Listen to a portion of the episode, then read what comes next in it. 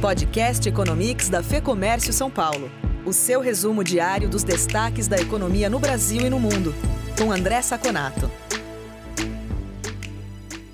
Dia animado dos mercados, turbinado por um curioso acontecimento.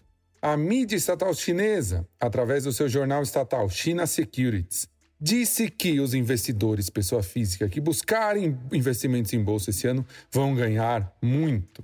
Para se ter uma ideia do efeito prático dessa afirmação, os aplicativos na China mostraram recordes de buscas na internet de como abrir uma conta na bolsa. Isso animou demais o mercado asiático. Xangai, por exemplo, teve uma alta de 5,71%, a maior alta em cinco anos diária. Aí, mais dados começaram a contribuir para esse otimismo. Nos Estados Unidos, o PMI de serviços da ISM chegou a 57,1 contra uma previsão de 50,1. Sabemos que a partir de 50 já é expansão. Segundo esse índice, os serviços nos Estados Unidos já estão expandindo. Além disso, o estoque de petróleo mostrou um, um recuo muito grande, muito maior que esperado, também mostrando tração na economia. Na zona do euro, as vendas no varejo de maio subiram 17,8% em relação a abril, contra uma previsão de 14%. Anual ainda temos uma queda de 5,1%, maio contra maio de 2019.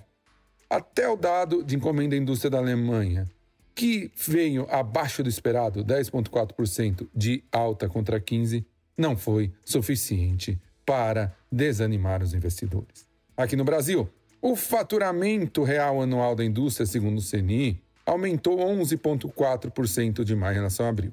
Ainda estamos quase 13% menor que maio de 2019, mas já é um alento. Além disso, repercutiram as declarações do ministro Paulo Guedes, dizendo que quatro grandes privatizações ainda ocorrerão esse ano e o Correio pode ser uma delas.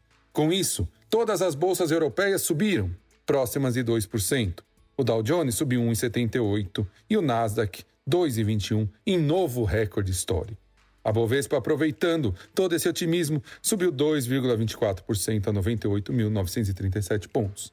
E o dólar, só que destoou, teve uma alta leve de 0,61% a R$ 5,35 por dólar.